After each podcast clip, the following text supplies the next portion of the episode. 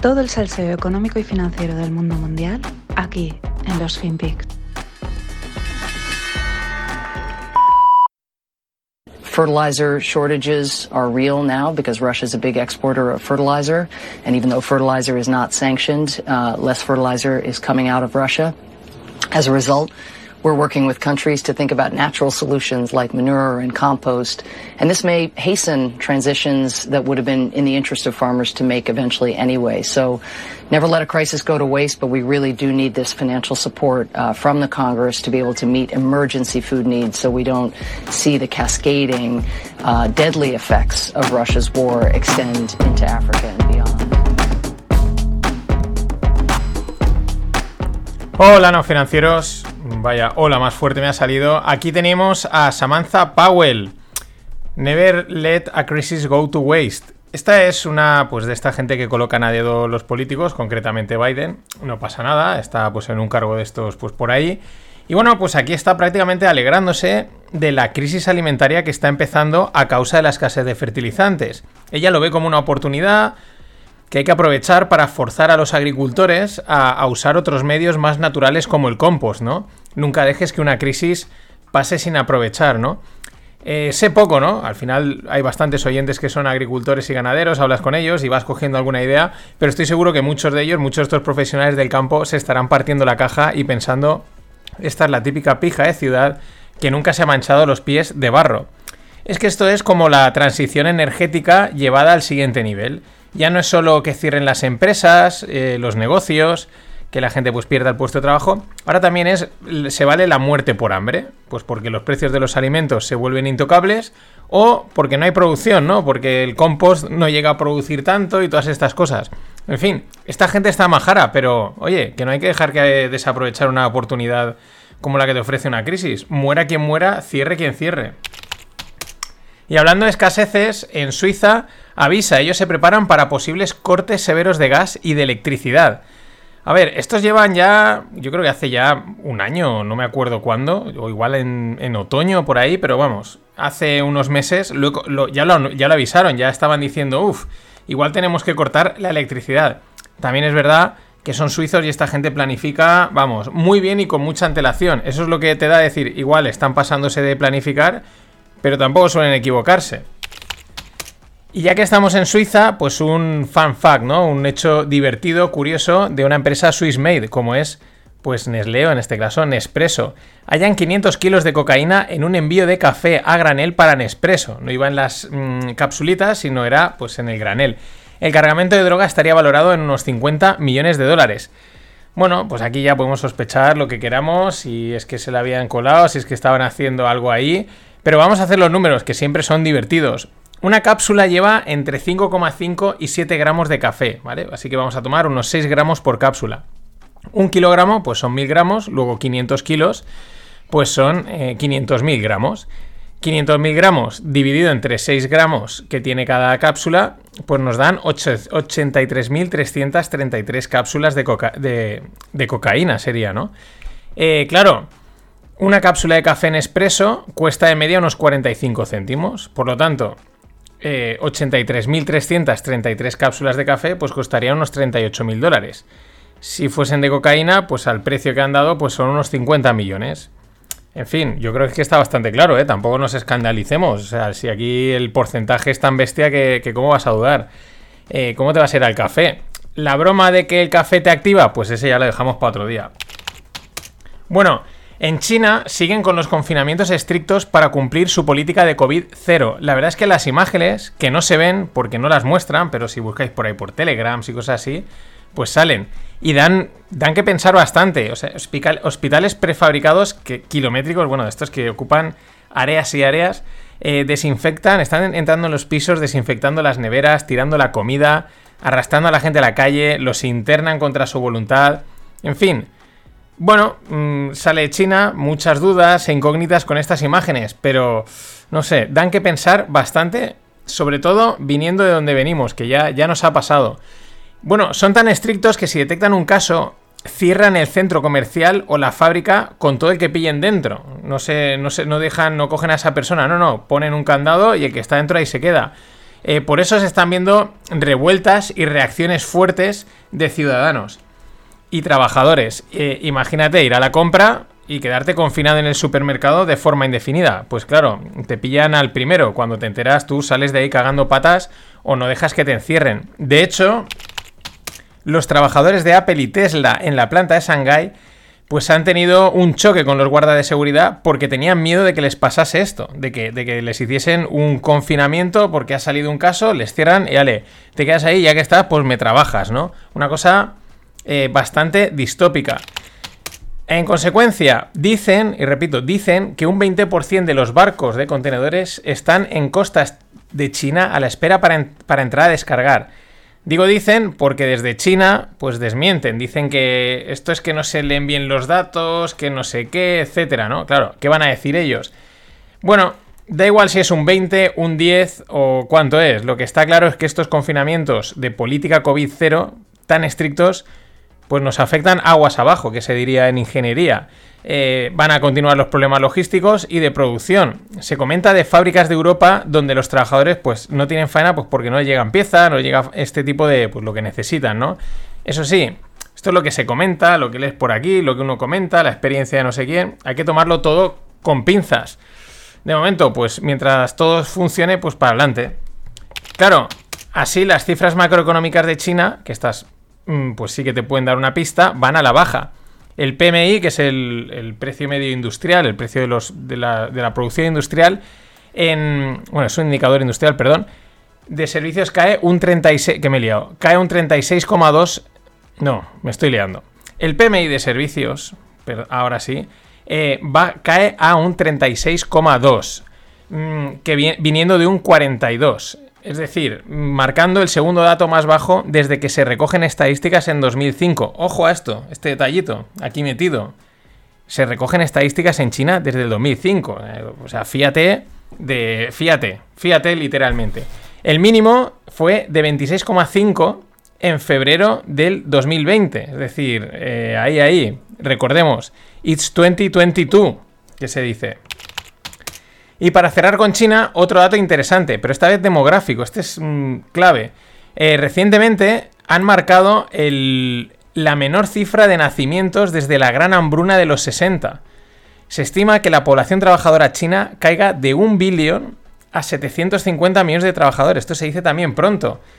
De mil millones de trabajadores a 750 millones de trabajadores. Es una caída bastante fuerte, mm, probablemente debido, debido a eso, a que, a que ha nacido menos gente. Menos trabajadores, menos sueldo, menor crecimiento. Siempre tiene que haber un equilibrio. Es verdad que si hubiesen a lo mejor muchísimos trabajadores, pues igual no hay trabajo para todos, pero muy poco, ni mucho, ni poco. Mm, también hay que decir que la gráfica que os dejo en la newsletter, pues es del Financial Times. Y el origen de los datos, pues vendrá de China. Así que también habrá que tomárselo con pinzas. Debía haberle llamado al podcast Tómatelo con pinzas. Bueno, y las cebollas. Mm, ¿Por qué? Porque se han revalorizado un 130% desde el año pasado. La curiosidad es que son la única commodity que no tiene cotización en contratos de futuros debido a una ley específica para las cebollas del año 1958. Esta ley se llama la 1958 Onion Futures Act. Fíjate, si todas las commodities alimentarias y las no alimentarias, metales, eh, energía y y esto, y los granos y la agricultura y la ganadería se han revalorizado, esta es la que se lleva el récord. Concretamente, el doble que las que más han subido de precio. Esta está en un 130%, por lo que comentan, he estado mirando, pues un 60, 70, muchas, que ya es una barbaridad. ¿Qué es esto? Pues otro buen ejemplo del bien que hacen los derivados para amortiguar los precios. Ahora imaginemos que ni el trigo, ni el maíz, ni el café, ni nada de esto tuviese su posibilidad de cubrir el, el precio. Imaginemos que es gratis, pero estarían Vamos, por las nubes.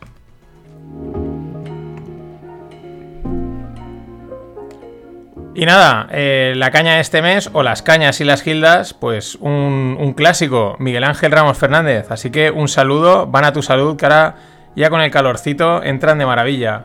Vamos a seguir.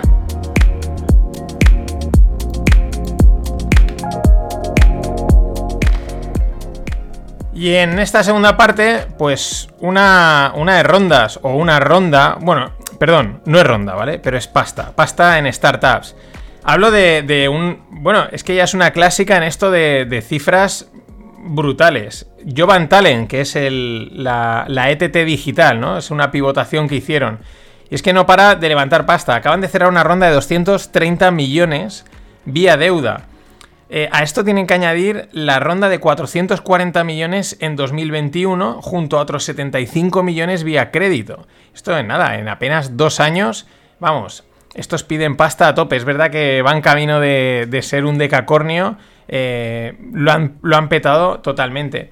Esta pasta gansa irá destinada a facilitar los pagos flexibles a sus trabajadores, porque es digamos que el trabajador en el DTT, el trabajador temporal, pues como que lo tienen ellos, ¿no? Hacen ellos la gestión y una cosa de estas. Sí, porque eres un ETT digital, perdón. Eh, claro, esto del pago flexible es cobrar el. cobrar eh, diariamente el salario o incluso anticipado, ¿no? Oye, págamelo antes. Esto aquí hago un paréntesis. este es un servicio que ya ofrecen varias startups, como por ejemplo Devengo, y que la verdad me parece una propuesta interesante que puede tener su calado, especialmente en los tiempos en los que vamos. Vamos a imaginarnos el típico escenario de los de la hiperinflación, ojalá no llegue, ¿no? Pero de una inflación loca que necesitas actualizar, necesitas la pasta rápida para, para que no pierda valor. Eh, pues bueno, a todo el mundo le vendría de perlas cobrar el sueldo cada día. Mientras llega ese escenario distópico que muchos desean, no sabemos muy bien por qué, eh, pues bueno, mientras es una forma de pasar esos baches que a veces surgen, ¿no? Cuando se juntan muchos gastos imprevistos. Yo siempre pienso cuando acaban las navidades y pues igual te viene bien cobrar cada semana en vez de esperarte al 31 de enero o al principios de febrero, ¿no? Oye, para salir ese bache mm, típico. Pero volviendo a Jovan Talen, matizar que es una línea de deuda. Esto es decir, claro, tiene bastante sentido. La línea de deuda, eh, PIN más o menos, no la han especificado, pero si la necesitas tiras de ella y si no, ahí se queda, por así decirlo. Tiene sentido porque el resultado del pago, del pago flexible pues puede ser muy variable. De repente te pide mucha gente, adelántame el dinero y te hace un agujero en caja. Y tampoco tiene sentido dejar el dinero ahí parado esperando a ver si la gente hace uso o no del servicio. Mejor tener esa opcionalidad, ¿no? En fin, lo de Jovan Talent es espectacular. Han digitalizado y automatizado el proceso de una ETT, porque lo gestionan todos los contratos de manera automática, etc. Y la verdad es que lo curioso es que han pasado de competir con Infojobs and Company, que es un sector saturadísimo, a encontrar un auténtico océano azul y petarlo.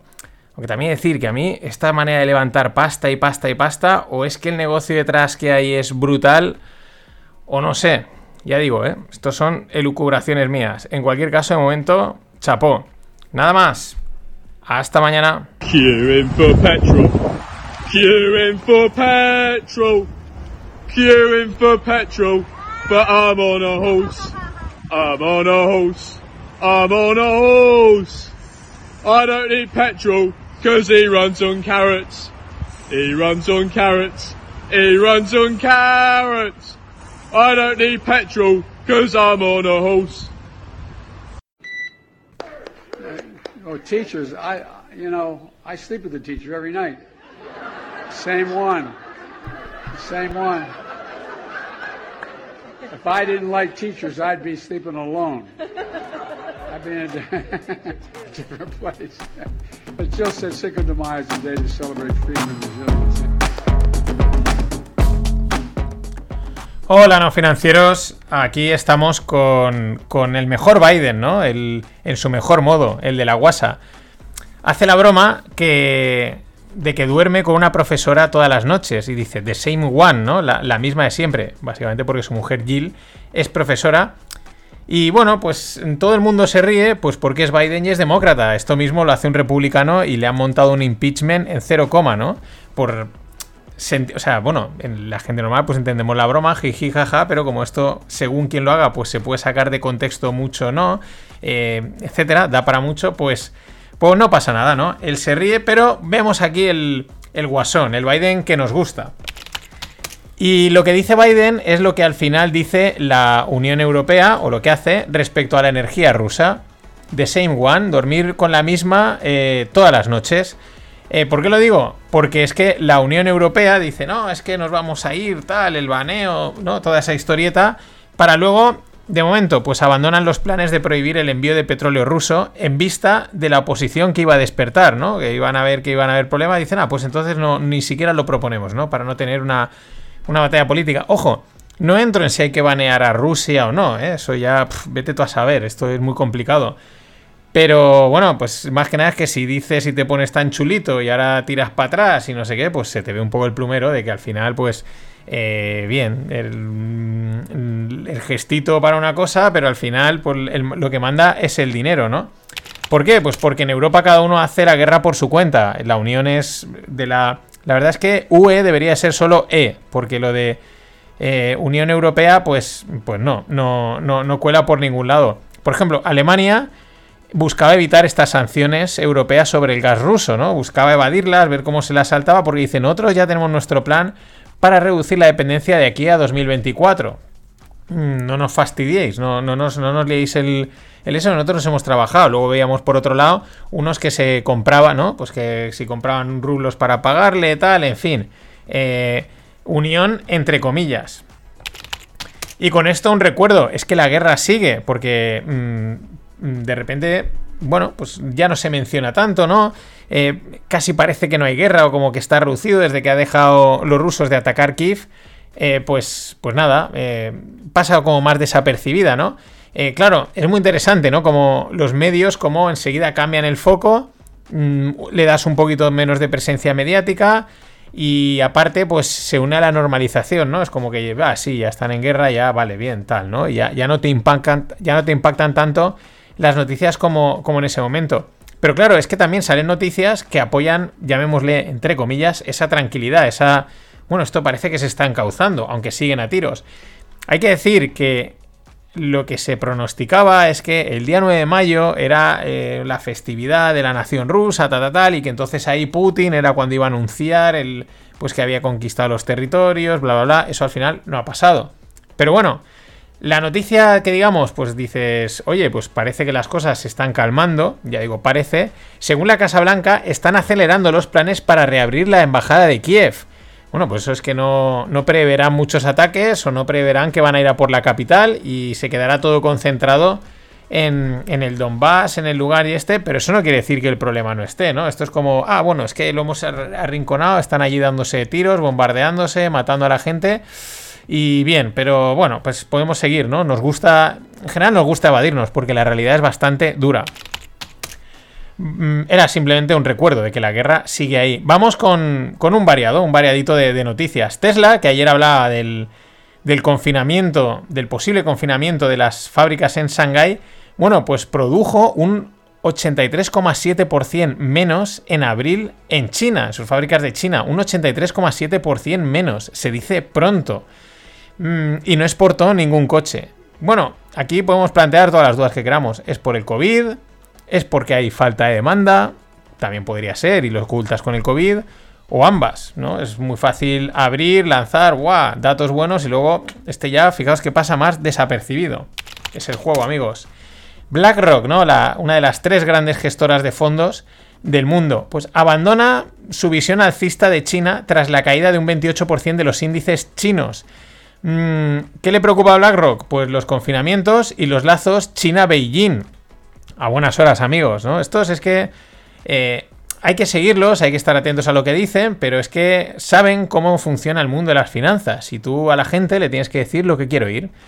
Los que dicen lo que, lo que es, lo que la gente no quiere oír, pues nada, no, eso no, no prosperan, ¿no? ¿no? No tienen oyentes. El otro día me decían, ¿por qué? ¿Cómo, cómo tenéis tan pocos oyentes? Digo, pues porque no decimos lo que lo que la gente quiere oír ni de la forma que la gente lo quiere oír. Ahora, cuando tú dices lo que la gente quiere oír, pues, pues las cosas te van, aunque cambies de chaqueta como, pues, pues eso, como, como cambias en entretiempo. Es lo que ha hecho BlackRock. Mm, a igual hace un par de meses decía, sí, sí, nosotros larguísimos en China. Esto, buah, esto tiene una pinta que te cagas. Ahora de repente, palazo a China. Mmm, los confinamientos, los lazos China-Beijing, como si fuesen nuevos. Si esto se sabe de lejos y ahora es que, ah, no, ahora no, cambiamos la perspectiva, ¿no? Pero vosotros os la coméis. También ves gente, ¿no? Que dice, no, es que el tema este de los dictadores, tal, y dices, pues esto se sabe desde hace tiempo y hay gente, hay gestores profesionales, por ejemplo, Marga Rigaset, que lo llevan diciendo. Este sitio, ojo, porque aquí hay Aquí hay mucha mierda, por así decirlo, ¿no? Pero ahora la gente se da cuenta, ¿no? Claro, cuando te están pegando el palo.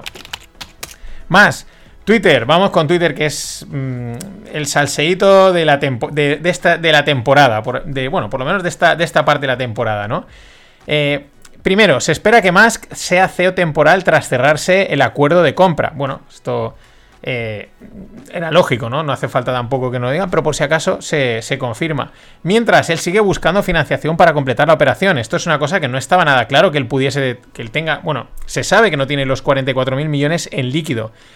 Tiene mucha pasta, pero la tienes en inversiones, ¿no? La tienes en acciones, no vas a, deshacerte de Tesla y esas cosas.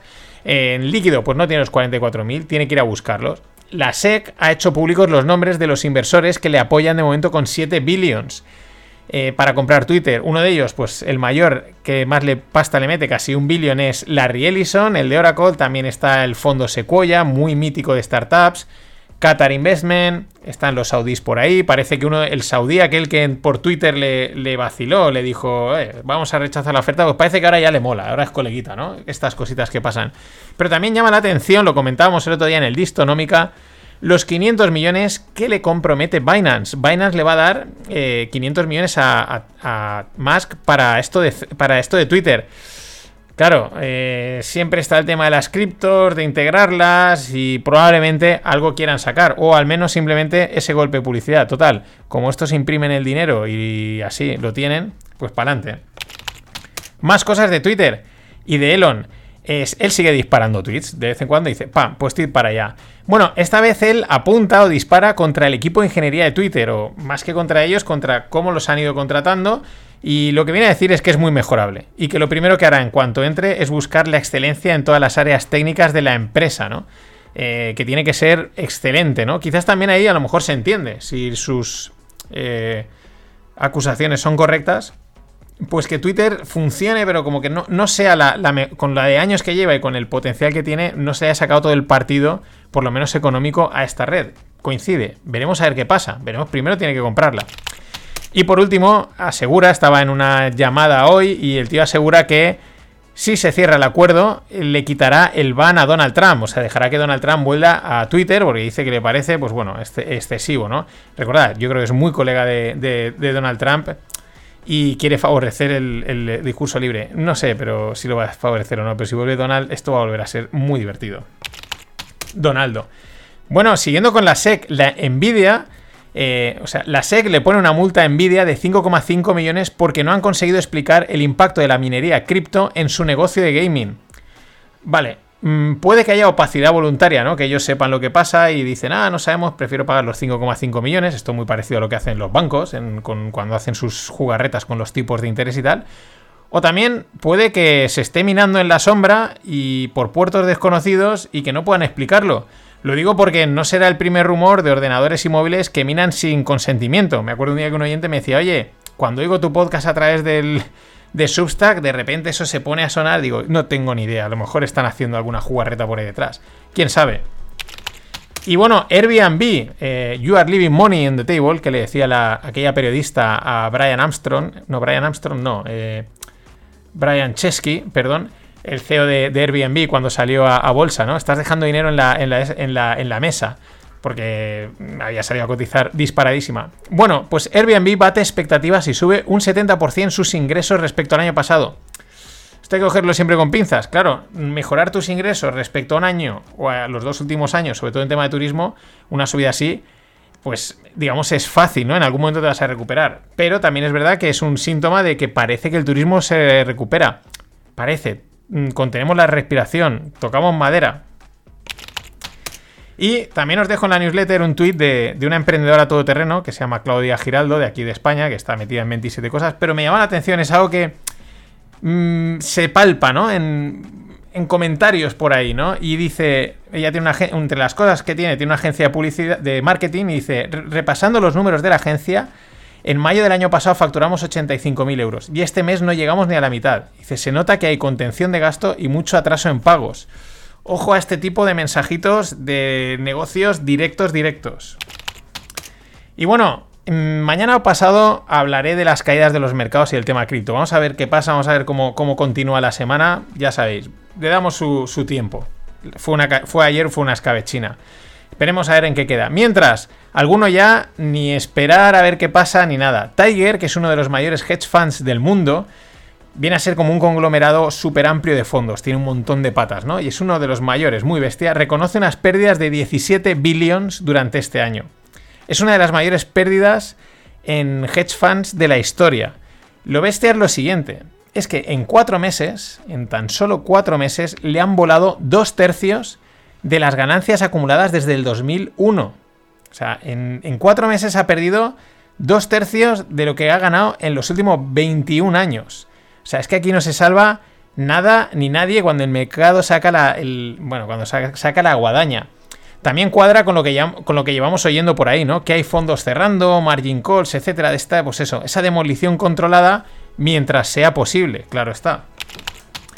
Y para cerrar esta primera parte, pues Robinhood innova la aplicación de, trading americana. Y no lo digo con ironía. Eh, van a lanzar la posibilidad de prestar tus acciones Mm, pues mm, como hasta ahora hacían pues las grandes manos, las casas financieras, quizás algún broker por ahí lo permitía, es algo que estaba solo al alcance de unos pocos y bueno, pues lo van a permitir, puedes prestar tus acciones y como si fuese dinero y te dan un rendimiento y viene muy bien, ¿para qué? Pues para la gente que está a largo plazo, que dice yo quiero estas acciones para los próximos 10 años, pues toma, haz con ellas lo que quieras, me prestas y como me las tienes que dar en su momento, sin problema.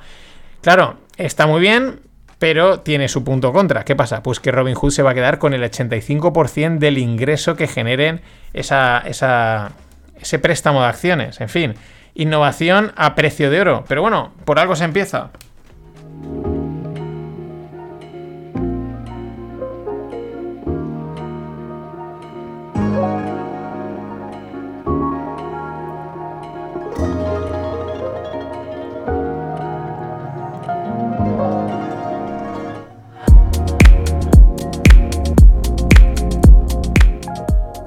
Y vamos con la. Bueno, con la parte tequi, editorial.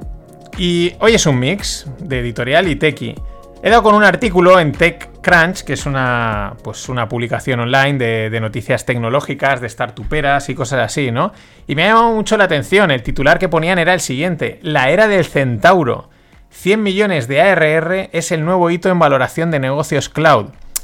ARR es eh, Annual eh, Recurrent Revenue, ¿no? Son como ingresos anuales recurrentes. A veces oiréis MRR de Monthly, ARR de... Eh, no, mm, podría ser también weekly, daily, pero normalmente o es monthly o ARR, ¿no? O, o, MRR o ARR, ¿no? Que al final es, oye, al final es mensualmente cuánto estás ingresando, cuánto dinero te entra recurrente, no, no así puntual, ¿no? Es una buena, es una buena medida.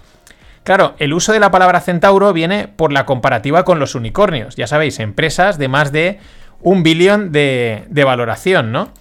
Y claro, el centauro sería como un nivel inferior. Es menos espectacular, menor crecimiento, ¿no? No tan, ¡buah! To the moon. Algo como más sólido, más seguro, más directo. Fijaros en este titular, o sea, en este extracto que he cogido del, del artículo. Dice, los unicornios pueden ser ilusiones. A veces aparecen eh, ser más de lo que realmente son, ¿no? ¿Y de qué va el, artículo? Que es lo que me, me llama la atención. Es que los inversores están pivotando y ya no invierten en múltiplos de crecimiento espectaculares de decenas de veces los ingresos, ¿no?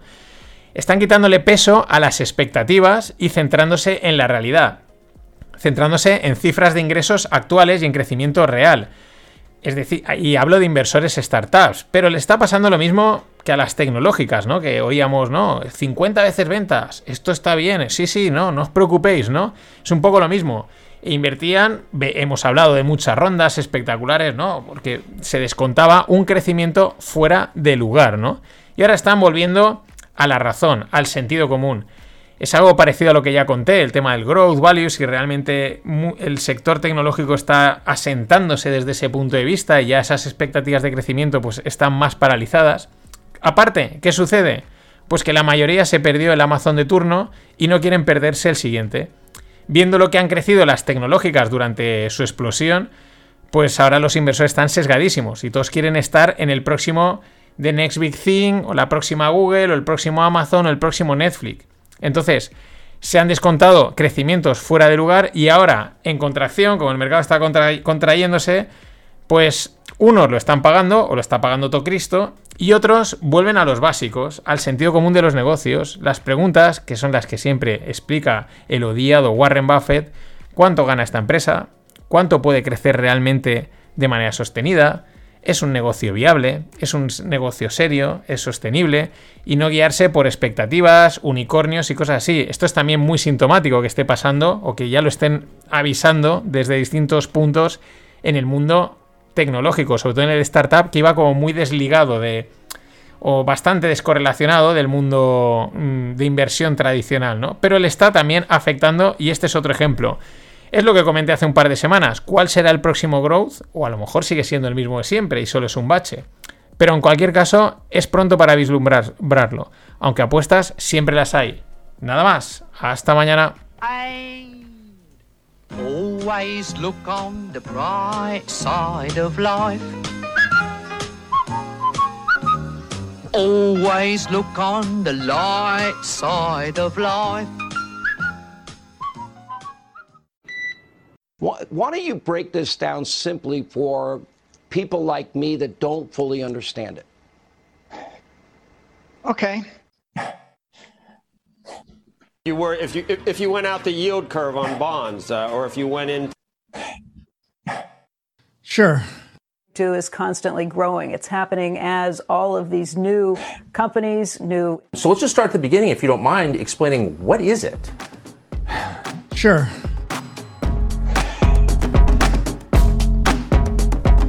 Hola, no financieros. Este era un audio raro, no pasaba nada. Es mejor el vídeo y es Michael Saylor. Cada vez que le preguntan por Bitcoin durante los últimos tiempos, en plan, eh, pues oye, explícamelo o tal, siempre hacía ese. Ese. Venga, allá voy. Uf, otra vez, ¿no? O sea, es divertido en ese sentido y bueno, pues quizás es mejor de. Mejor de ver que de audio, ¿no? Tiene un sonido raro. Es verdad que él fue el detractor de, era detractor. Hay un tuit por ahí antiguo en el que decía que esto no iba a ningún lado. Y ahora, pues ya sabemos quién es. Michael Mad Saylor, un firme defensor. Quizás por eso le, le cuesta en el fondo creérselo. Quizás es una, eh, es una mera especulación. Y cada vez que le pregunten, que le preguntan, tiene que suspirar como diciendo, venga, voy a volverlo a explicar. Eh, madre mía, etcétera, ¿no? En cualquier caso, eh, dejando la parte anecdótica y especulativa a un lado, Suspirar es lo que está haciendo todo el sector cripto ahora mismo. De eso es lo que voy a hablar hoy. Pero antes, ha salido el dato de inflación en Estados Unidos, el dato de inflación de abril, y baja del 8,5 al 8,3. Bueno, mm, parece que se frena, que se contiene, pero sigue estando alta, ¿vale? Simplemente lo que pasa es que se está consolidando y es puede que se quede consolidada ahí en un nivel alto, que se han ajustado los precios un 10%, en torno a un 10%, y se queden ahí consolidados, con lo cual a lo mejor si no sigue subiendo, pues nos quedamos ahí un tiempo. Bueno, la especulación de la, de la inflación. ¿Qué pasa? Pues que esto sugeriría eh, pues que bueno, que las subidas de tipos, la nueva política monetaria de reducir estímulos y toda esta historia sigue adelante. ¿Qué pasa? Pues que en consecuencia el mercado, nada más salir el dato, corregía fuerte para después darse la vuelta. Mm, da bandazos, ya lo íbamos comentando. Sigue una, una tendencia bajista, pero sorpresita, sorpresita al alza, sorpresita a la baja. Y Bitcoin y las criptos, que es de lo que hablaré hoy, pues al son de los mercados de riesgo tradicionales, como siempre. De hecho, aún hay quien espera que en algún momento se descorrelacionen definitivamente. Soñar es gratis, pero bueno, lo volveré a explicar al final del podcast. Y ayer presentó resultados Coinbase, el, el mayor exchange del mundo que cotiza en bolsa de, criptomonedas. Falló en las estimaciones y nada, al guano, para abajo. empezó cayendo un 17,8, hoy habría un 24%. A ver, tampoco sorprende viendo cómo está el panorama en general. Pues ya que ahora que salga una tecnológica saque unos resultados que no convencen del todo, que no llegan a las expectativas y se 20, un 20 y pico, pues añade a lo que hizo Facebook, a lo que hizo Netflix, eh, a lo que hizo, pues ahora no me acuerdo cuál era la de la semana pasada. En fin, en ese sentido, pues la verdad, tampoco sorprende demasiado. Además, era esperable que quizás la fiebre cripto se rebajase y eso al final se tiene que traducir. Lo llamativo es un aviso que han publicado desde Coinbase eh, de manera oficial a través de un 10Q, que son pues estos formularios que, oficiales de presentar informaciones, ¿no? Y dice lo siguiente, dice que en caso de quiebra, los criptoactivos que ellos poseen en custodia, ¿no? De sus clientes los poseen en custodia, como puede hacer un banco, pueden ser objeto del proceso de bancarrota. Y esos clientes eh, serán tratados como acreedores no asegurados. Os lo resumo, que pueden coger tus criptos, eh, tus criptoactivos y quedárselos, ¿vale? O sea, hay un proceso de bancarrota y dicen, bueno, pues este criptoactivo es como tuyo. Ojo, esto en, muchos de los, en los bancos muchas veces no pasa, ¿no? Ahí depende de situaciones, pero por ejemplo con Banco Madrid, con la quiebra de Banco Madrid, con algún fondo que pueda petar, muchas veces el activo, ya digo, ¿eh? depende de regulaciones, de sitios y de que no estés metido en ningún chiringuito, pero el activo te pertenece, te lo están custodiando, lo tienen ellos, pero la mayoría de veces pertenece a la persona. Entonces, quiebra la empresa, pero los activos son tuyos, ¿no? Ese es un tema. Aquí no, aquí ya vemos que esto es de todos. Y si nos vamos al hoyo, pues no lo quedamos. Pero vamos con lo más llamativo de esta semana, que es el caso de la stablecoin del proyecto Luna. Eh, Terra Luna, Luna e UST, en fin. Luna es un proyecto con una stablecoin que el ticker, las tres letritas, es el UST. Eh, como todas las stables, eh, pues su vínculo, o también llamado PEG, es un, UST equivale a un dólar. Cada proyecto de stablecoin garantiza el PEG de una manera, pero todos al final pues están con algoritmos.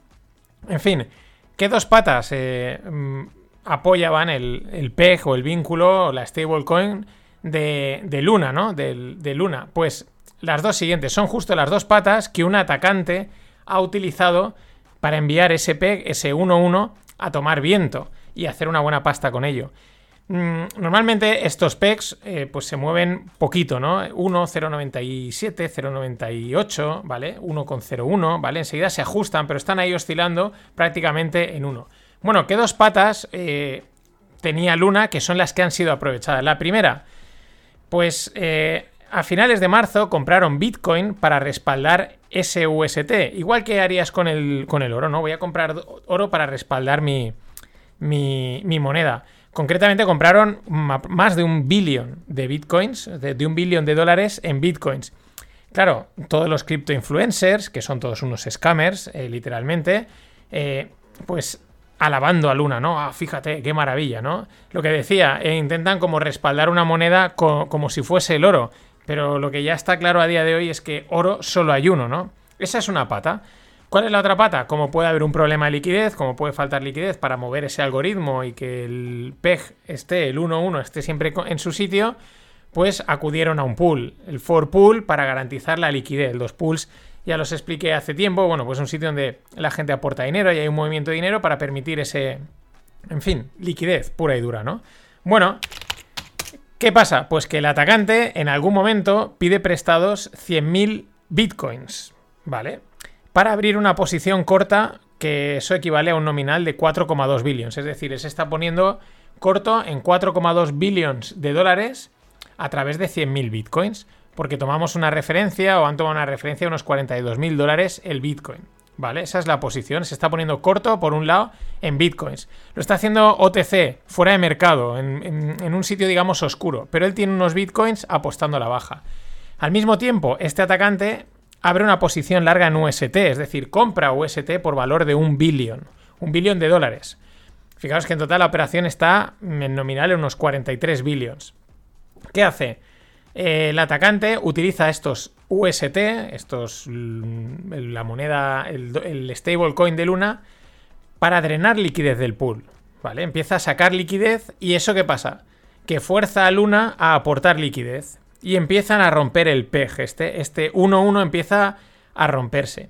Claro, Luna, para mantener el PEG, se ve forzado a vender los bitcoins que respaldan el, el dólar. Esto es política monetaria, es lo mismo que hacen muchas veces los bancos centrales, pero claro, estamos hablando de un sitio donde no hay liquidez, donde no hay control, y claro, al vender tantos bitcoins de, golpe, el precio de bitcoin cae. Y el atacante aquí ya está empezando a ganar dinero en esos bitcoins que tiene shorteados por ahí. Pero la cosa continúa. El atacante sigue teniendo más más UST y sigue forzando todavía más la máquina, sigue drenando liquidez, sigue forzando a que Luna eh, entre en situación de pánico. El PEG, el vínculo 1-1, se va a tomar por saco. Llegó a estar a 0,7. Esto es una barbaridad, ¿eh? Porque ya os digo, normalmente tienen que estar en 1 y que una cosa que tiene que estar en 1 ahí cerquita se te vaya a 0,7 es una barbaridad. De tal forma que Luna acaba vendiendo todos los bitcoins que había comprado para respaldar el UST. Claro, esto es una fuerza de venta a mercado de un billón de dólares. Y en el otro lado, pues el atacante estaba haciendo pasta. Se estima que se habrá llevado en torno a un billón de beneficios. Os dejo un hilo en la newsletter donde hay algunos, algunos detalles más, pero la idea es esta básicamente, ¿no? Aprieto en un lado y saco la pasta por otro. Importante, como no hay regulación, como hay problemas de liquidez, como es arbitrable, como hay algoritmos, pues esto es mm, territorio perfecto para gente que sabe de finanzas y tenga la tecnología adecuada. Parece ser que la Fundación Luna, que es la responsable del proyecto, ha estado en busca de inversores para levantar un billón y salvar los muebles, pero también parece ser que no está nada claro que lo consigan. Lo dicho, estas operaciones no son casuales. La coyuntura de mercado, hay tensiones, hay dudas, mm, la liquidez se está drenando, pues le viene perfecta. Es el momento perfecto para hacerlo. En, el río revuelto, ganancia de pescadores.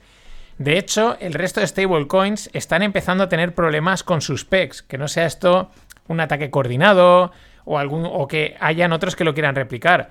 Esto, el principal es Tether, y llevamos mucho tiempo diciendo la pelota, la bola que es Tether. Ahí hay mucho dinero que quitarle a esta gente. Y bueno, otra noticia interesante. Un alto cargo de la SEC acusa a los exchange cripto de hacer trading contra los clientes. A ver, esto está inventado también, o sea, aquí no han inventado nada. Goldman Sachs es el ejemplo. Había una cifra por ahí en la que Goldman Sachs ganaba en su mesa de trading, mm, creo que eran el 99% de los días del año, y sin embargo sus clientes palmaban pasta. Esto está inventadísimo. También es verdad, viendo los comportamientos del mercado, los comportamientos de los exchanges cuando hay problemas que no dejan sacar a la gente dinero y tal, que la mayoría están offshore, esto no se podía saber, esto ha sido una sorpresa, ¿no? Que los exchanges están haciendo trading contra sus clientes, pero ¿quién se lo podía imaginar? Y bueno, os dejo también la newsletter, no lo he explicado porque es bastante técnico, pero el que lo quiera mirar, ahí lo tenéis, un bonus, un hilo, con una explicación más de cómo se manipula o cómo están manipulando descaradamente el mercado de Bitcoin. Mm, todos los mercados se intentan manipular, pero en los tradicionales pues hay más medidas de control, hay muchos más jugadores, unos están viendo a otros, está más equilibrado, no es tan sencillo hacerlo, aunque a veces se manipulan, pero es que aquí es descaradísimo y este es otro ejemplo más de hilo donde demuestran que hacen lo que les da la real gana.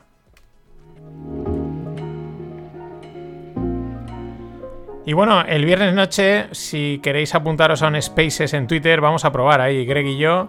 Hablaremos de los market makers, de las movidas que hacen, para las opciones y tal. Y la semana que viene habrá un webinar, pero empezamos con el Spaces el viernes.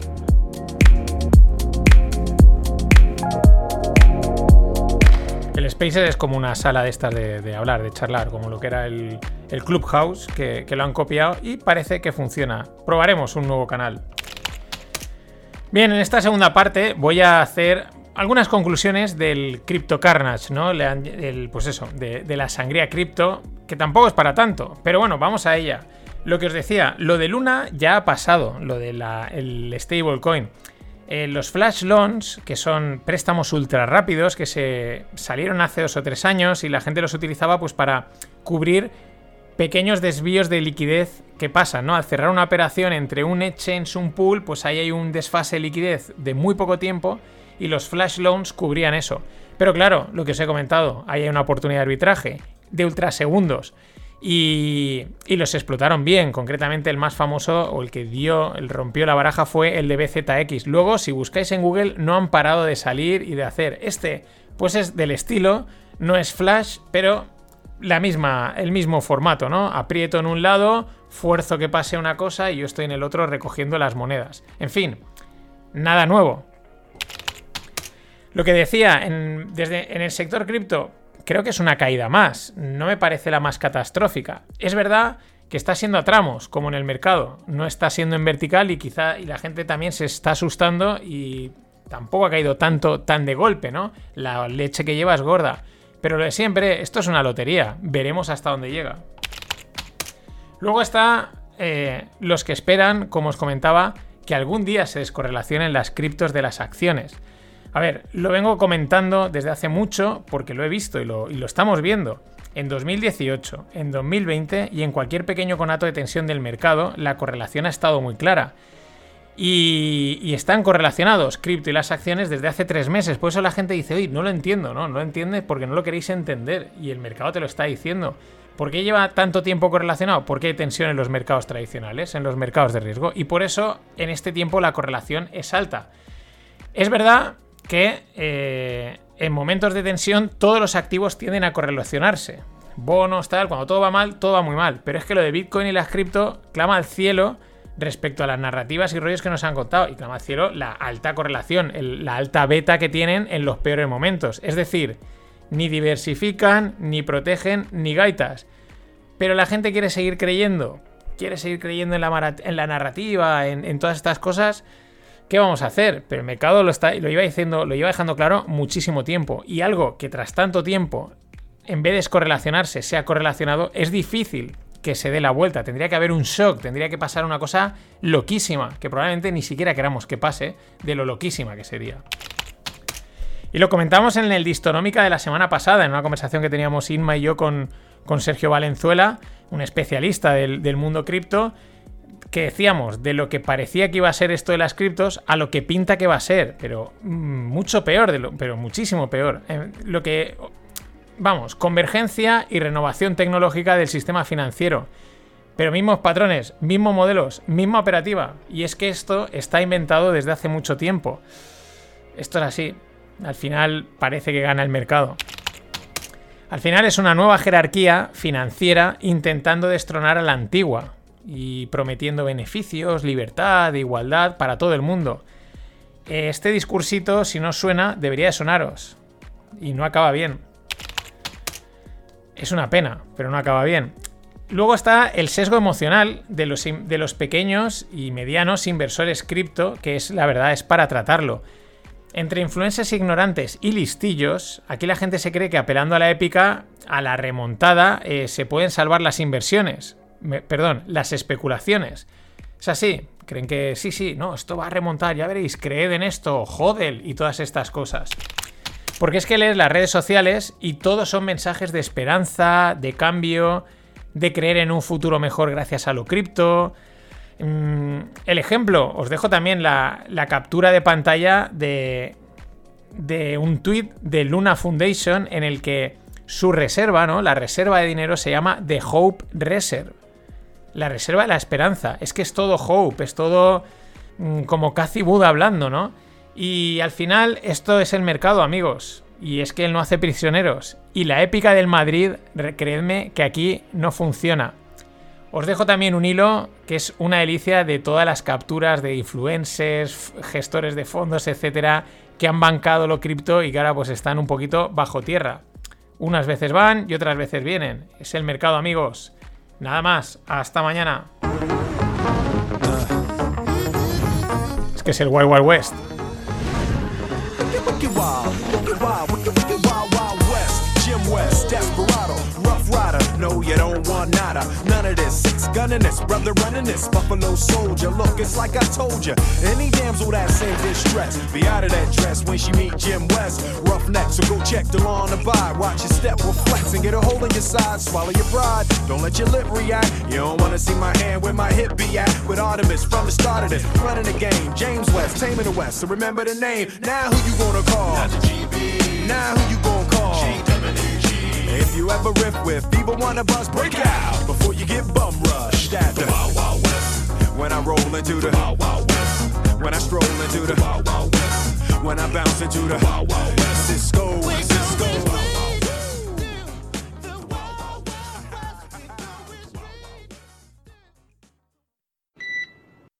So let's uh, let's get this started. And as a first question, I would like to ask you. So generally, people out there say that the Fed hikes until something breaks. So my question is, how long until something breaks, and if it breaks, what is it? Well, I, so I would argue that we're already seeing stuff break, right? That's part of the irony is is that if you look around the world, whether it's the Japanese yen, the euro, uh, the Chinese yuan, um, you know, uh, mortgage refinancings in the United States, new home sales, um, they're breaking. Right? I mean, this is this is already happening, and it's part of the challenge that I would broadly argue that you have when you you know try to centrally plan the price of anything. Right? It's not there is no aggregate level. There is not a neutral rate for the entire. Hola, no financieros. Aquí tenéis al gran Mike Green, eh, asset manager, gestor de Simplify Funds. Y un tío pues que cuenta las cosas un poco distintas y analiza el mercado en profundidad. Este es un podcast muy reciente que me pasaban ayer por el grupo de Telegram. Y bueno, mm, le preguntan y dice que las cosas se están ya rompiendo bajo la superficie. ¿Por qué? Porque ven las ahora hablaremos ventas de casas, financiaciones, mm, sale, eh, las ventas en general, el consumo, etcétera, sobre todo condiciones financieras que mm, ven que se están deteriorando bastante, ¿no? A eso aparte le añadimos pues un poco la presión de los mercados.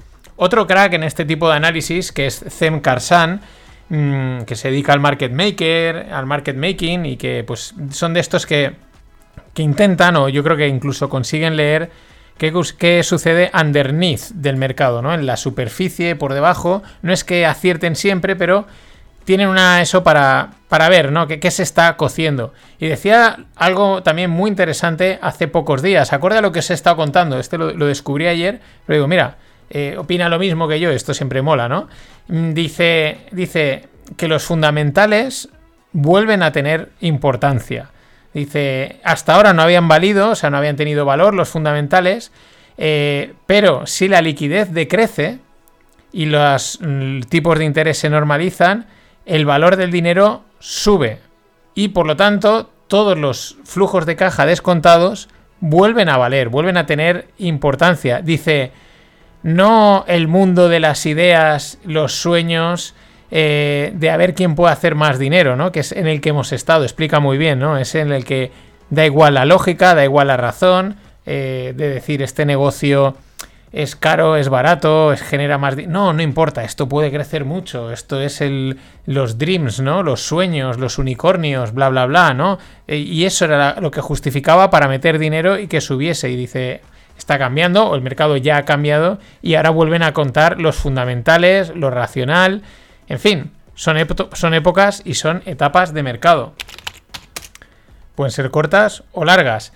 Mm, el inmobiliario, pues lo que comenta Mike Green y lo viene comentando mucha, mucha gente. Eh, una idea de lo que se cuece eh, bajo la superficie en el sector inmobiliario americano, ¿no? Eh, pongo un tuit de un, de un analista macro que pues pone una serie de, de frases de constructores de casas en Estados Unidos, ¿no? Que varias, ¿no? Uno dice, eh, nuestra lista de compradores es cero, es decir, ha desaparecido, ¿no? Esto es una mala señal. Dice, el mercado ha reducido los... O sea, ha reducido y, va más lento en los precios y, está, y están empezando a llegar a tope, ¿no? Están empezando a frenarse. El tráfico ha decrecido significantemente y la gente ha parado en las compras, ¿no? En, pocas palabras, que, que se está frenando, ¿no? Que se está secando, por así decirlo, el mercado inmobiliario. El dato de financiero, pues que las hipotecas a 30 años están ya en un 5,57%. La última vez que las comenté, que no hará muchas semanas, pues creo que rondaban el 4 y pico. En fin, van disparadísimas. Eh, recuerda que cuando al otro lado del charco estornudan, en este nos constipamos. Pero vamos con la otra pata, ¿no? Está el, importante mercado inmobiliario por todo lo que conlleva, por todo lo que arrastra. Pero luego están las, las condiciones financieras. Por un lado, los spreads de crédito pues empiezan a apretar, ¿no? Entonces, si el crédito no fluye, pues no hay pasta, ¿no? Y no se invierte. Y por lo tanto, las condiciones financieras, que se dicen que es como un paquete así en general, ¿no? Pues se empiezan a, están notando que están empeorando. ¿Esto qué quiere decir? Pues que a las empresas y particulares les está empezando a costar financiarse. Claro, ante la expectativa de subida de tipos, pues los bancos se protegen, endurecen condiciones, suben tipos de interés de los préstamos que van a conceder y, como bien dice Mike, things are breaking underneath. Al final, eh, te das cuenta que yo lo, he- lo hemos comentado, lo he comentado con Greg muchas veces, pues los flujos, ¿no? La liquidez lo es todo. Y la verdad es que he visto, lo visto en los últimos tiempos, y en experimentos como puede ser el sector cripto, da igual si es liquidez ficticia, real o mágica. ¿Te das cuenta que da igual? Da igual que la liquidez sea real o sea inventada y sea un maldito número. No importa. Mientras la liquidez o ese dinero, fake money, real money, sound money, fluye, la maquinaria funciona. Es como, pues, como un sistema de tuberías, como la sangre en el cuerpo, como cualquier otro sistema que queráis ver. Mientras fluye el líquido, pues eso funciona. El problema es cuando deja de correr y desaparece. De momento, eh, esta desaparición está siendo paulatina, ¿no? Se, nota, se va comentando, se va viendo que están, se, está desapareciendo poco a poco la liquidez. Aunque todos sabemos que hay un punto en que de repente todo se deteriora muy rápido y de repente la liquidez se ha evaporado. Pero de momento no hemos llegado ahí. Y recordad que Jerome Powell, él cree que se puede hacer un softish landing. O sea, un aterrizaje controlado. Bueno, ¿qué otra pata nos quedaría? Pues evidentemente los mercados, que son los que mandan. Un ejemplo, Amazon, la gran Amazon, es un negociazo Amazon, las cosas como son, lleva una caída del 40% desde principios de abril. Amazon, no pensemos el resto. Al final esto da la sensación que el SP y Apple pues son las que están aguantando. Pero veremos hasta cuándo, porque claro, la presión y la incertidumbre no hace más que crecer. En el tecnológico ya eh, el problema es que no, hay, no es que haya caído, es que dices, es que puede caer aún más. Mm, porque hasta cero no vale cero, pero entendedme. Y os dejo en la newsletter un gráfico muy interesante que muestra la caída de unas 192 empresas. Son las principales empresas tecnológicas y de comunicaciones. Y en lo que va de año, en lo que hasta en estos 4 o 5 meses que llevamos, solo 22 están en positivo y 167 en negativo. Caídas, pues aquí veo Shopify 70%, Netflix 69%, Snapchat 42%, Disney 27%. Recordad que he dicho tecnología y comunicaciones, Zoom 45%, Apple lleva una caída del 12%. Eh, dato divertido o curioso, de esas 22, una es Twitter. Y entonces ya sabemos la razón de por qué eh, es, Twitter está en positivo. Y cuidado, que muchos dudan de que Musk llegue a conseguir la financiación. Se habla de que ya ha conseguido unos 25 billions más una parte de préstamos. Pero hay gente que tiene bastantes dudas de que esto pueda, de que lo pueda llegar a conseguir. Y el viaje sería épico. De hecho, hoy estaba Twitter cotizando en 45 y alguien ya se preguntaba, ¿eso quiere decir que no va a salir el acuerdo? Oye, igual unas puts OTM aquí así alejaditas, dejadas caer, vale la pena jugársela, just in case.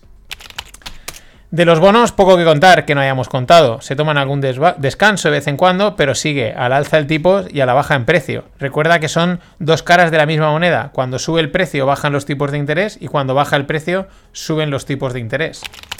Y vamos con la volatilidad de nuestra queridísima amiga eh, de Only Asset Class, eh, porque es así y mola mucho, pero es complicada de entender como, vamos, mm, como lo que queráis poner de ejemplo. Pero podríamos reescribir el dicho. Y en lugar de decir esto de ni está ni se le espera, yo diría se le espera, pero no está. De momento, porque ya sabemos lo caprichosa que es y de repente puede entrar en tromba. Pero ya os digo, se le está esperando mucho tiempo y ella de momento no aparece. Claro, ejemplo, ayer mientras el SP500 pues volvía a perder los 4.000 puntos y con un 1 y pico por cien, ella también bajaba cuando debería de subir, ¿no? Concretamente el RIG, el VIX, el VIX en vez de subir estaba bajando lo mismo. En plan, es como que el VIX dice caídas en el SP500, que es al que yo estoy referenciado, o sea, cuando el SP500 cae, yo debería de subir. No, no, esto, esto ya no va conmigo. Esto, esto no es para mí. La verdad es que la, la volatilidad en los últimos meses está siendo para mí el más claro ejemplo de lo complicado y tricky, trucado, como lo queráis decir, que es el mercado en el que estamos o en el que hemos entrado. Donde, como bien decía Paul Tudor Jones, y es la sensación, parece que no hay lugar donde ir a protegerse. Eh, claro, dices, oye, pues recordad, como retails, pues decir, yo saco todo mi dinero y lo dejo en la caja y me espero. Pero las grandes manos eso tampoco lo pueden hacer, ¿no? Al final el dinero tiene que ir a algún sitio, pero ¿a dónde va? Desde abril-mayo del 2020, mi percepción siempre, lo llevo diciendo desde entonces, prácticamente desde que empecé el podcast, eh, a mí este mercado no ha dejado de olerme a una gran trampa. Pero es que incluso ahora que está corrigiendo gran parte de todos estos desfases que hemos visto, algunos ya los tiene corregidísimos, me parece que la trampa aún no ha acabado y es todavía mayor. Lo mejor quizás, no hacer nada y observar, porque tiempo de sobra para entrar y salir siempre hay. Y cierro esta parte con dos informaciones de Apple, pues un poquito más, más divertidas, ¿no? Más, más curiosas, más, más finpics, por así decirlo. Eh, este, el primero es un dato curioso y, y significativo que ya ha salido otras veces, ya lo he comentado que son las espectaculares ventas, los espectaculares ingresos que generan los AirPods de Apple, los cascos estos que están, pues bueno, los cascos. Eh, pero la gracia es que esta vez han comparado esos ingresos con eh, los ingresos totales de otras compañías tecnológicas. Y atención, los AirPods son terceros por ingresos. Es decir, solo los AirPods, solo los casquitos, estos blancos de Apple, eh, son superados en ventas, o sea, en ingresos, por Tesla y Netflix. Luego están ellos. Y luego ellos superan a Adobe, a Uber, a Nvidia, a AMD, a Spotify. Como ves, la comparativa no es con pequeñas compañías. No, no, no. Eh, grandes compañías que mueven una pasta y solo los malditos cascos ganan más que ellas. Es acojonante. Claro, así y empiezas a entender que Warren Buffett vaya cargado de Apples hasta arriba. Y una noticia triste, pero bueno, era, era esperable. Apple descontinúa el iPod después de 20 años.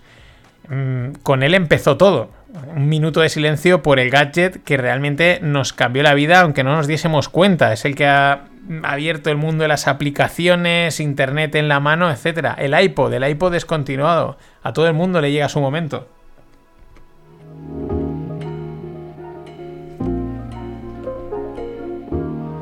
Y nada, mañana a las 8 y media en Twitter haremos un Spaces hablando de movidas de mercado divertidas. Y la semana que viene habrá webinar para todos, pero primero el Spaces. Vamos a comentar alguna cosita más.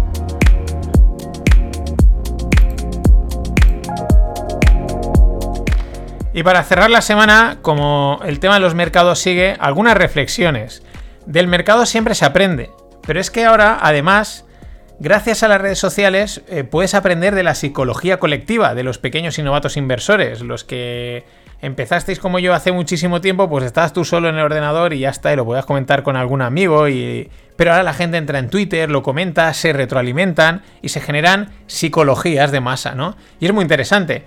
Y aquí matizo, eh, pequeños y novatos inversores, pero matizo. La experiencia en los mercados no son años acumulados, sino crisis acumuladas. Es decir, mercados jodidos a las espaldas, bien porque el propio mercado se vuelve cabrón como este que tenemos, o bien porque tú te empeñas en hacer algo y el mercado dice, tú haz lo que quieras, yo voy por aquí, ¿no? Te la autogeneras. Y claro, llevamos en un mercado alcista muy bestia desde hace 8 años, 9, por ahí van. Y alguien que lleva 5 años invirtiendo, os digo, podéis dudar de su experiencia. Podéis dudar, porque lo único que ha visto es que las cosas siempre suben. Y eso no es experiencia, no son años, son mercados complicados. Pero volviendo a las redes sociales, a los inversores retail y los noveles, me he dado cuenta de que la gran mayoría saben la estrategia que tienen que seguir y tal, pero en el fondo ni entienden el mercado ni entienden la estrategia. Y lo ves en los comentarios, en las dudas y en las falsas muestras de seguridad respecto a invertir que publican, ¿no? En momentos así, ¿no? Como, no, no, yo estoy invirtiendo, comprando tal, estoy seguro de lo que tengo que hacer. Claro, por eso de repente ves también que este tipo de inversores van en la búsqueda de frases y mensajes de apoyo que casualmente salen de gestores de fondos que están ávidos de, seguir captando capital, ¿no? Y salen a decirle, sí, sí, sigue haciéndolo, tal, no sé qué. Lo que decimos, es muy fácil convencerse de que hay que hacer, por ejemplo, aportaciones mensuales, pues antes de empezar a invertir. Tú lo explicas, esto es lo mejor que puedes hacer, claro, claro, etcétera. Más fácil es cuando el mercado no para de subir. Claro, claro, estás convencido. Mis dudas, pues que si el mercado se tira unos años siguiendo, unos años corrigiendo, ¿cuánta gente va a aguantar metiéndole pasta a un mercado que no para de bajar? Porque es algo que es factible que pase solo por, mm, por, el mercado que hemos, del que venimos al que podemos ir. Por eso, como decía el gran especulador G.C. Livermore, only the game can teach you the game. Es decir, solo jugando al juego vas a aprender el juego. Y me vale tanto para el que especula, como era G.C. Livermore, como para el que invierte. Al final, la experiencia es estar sometido al mercado en muchas fases, escenarios y tiempo. No hay otra. Y es normal que surjan dudas, es normal equivocarse. Es normal tener miedo a perder dinero y todas esas cosas. Y no hay otra, pues que darle tiempo y, vivirlo.